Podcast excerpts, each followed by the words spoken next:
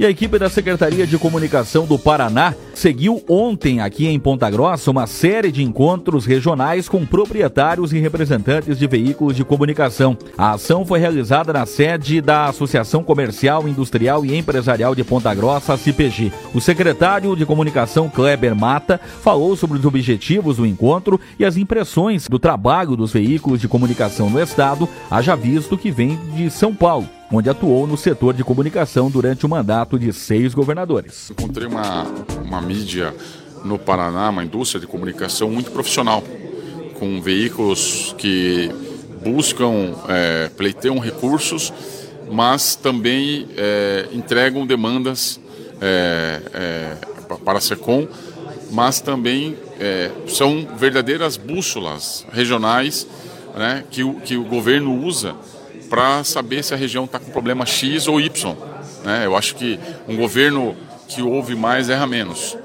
É, então, é, é, o governo que dá certo é aquele que também está antenado às demandas é, da sociedade, mas, sobretudo, norteado pelas demandas da imprensa.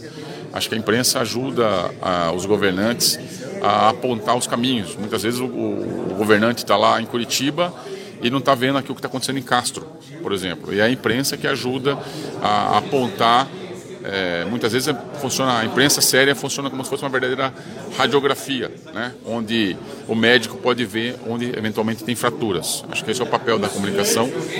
É, é uma, um pedido do governador que a gente percorra o estado, que a gente esteja próximo, ouvindo as críticas, os elogios, mas sobretudo é, que a gente esteja antenado é, próximo do, do, povo do Paraná, por meio da imprensa, logicamente, é, para saber o que está indo bem e o que está indo mal. E, e está indo mal, o que pode ser feito para melhorar.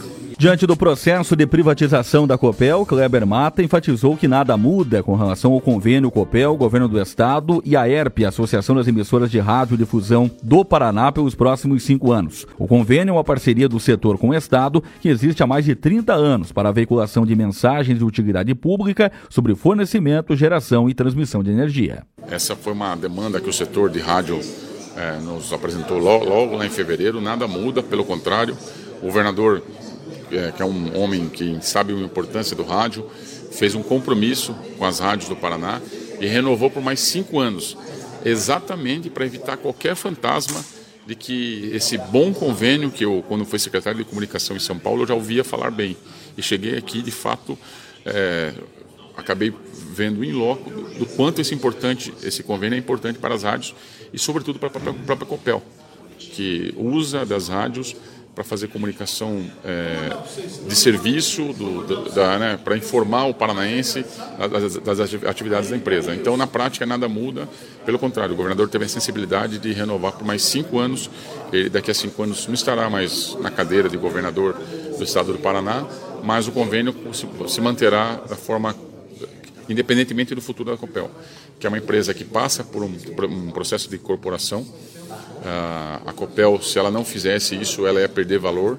Ela ia, nós tivemos uma experiência parecida no estado de Minas Gerais com a CEMIG, que não, não se atualizou, não transformou em corporação e ela perdeu 70% do seu valor. Então a Copel, que é uma, um patrimônio dos paranaenses, vai continuar com o nome Copel, vai continuar sendo sede, tendo a sua sede aqui no Paraná e vai continuar com aquele laranja tão bonito, é, tão, que tão bem representa o progresso do, do povo do Paraná. Nada muda.